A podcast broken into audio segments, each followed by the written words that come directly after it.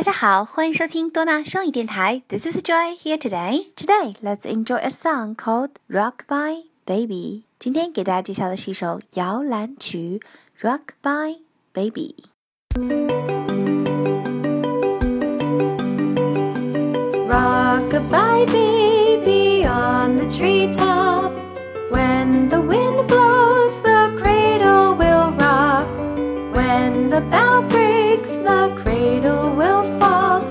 Down will come baby, cradle and all.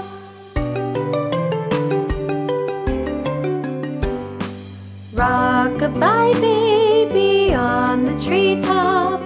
When the wind blows, the cradle will rock. When the bough breaks, the cradle will fall, and down will come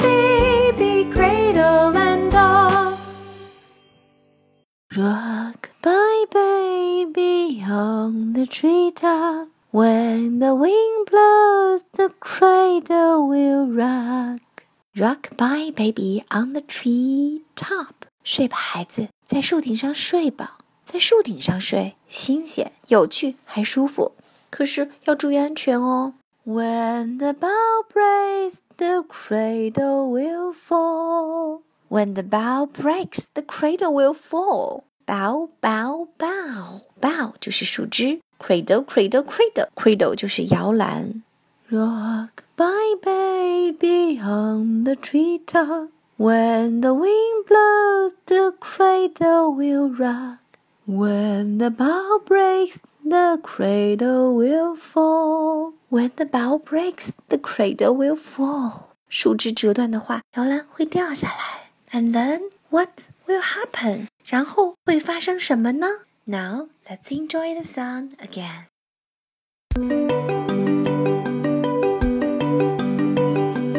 Rockabye baby on the treetop.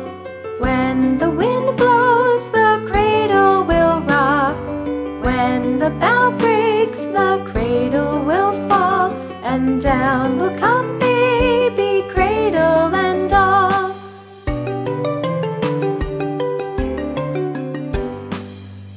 Rockabye baby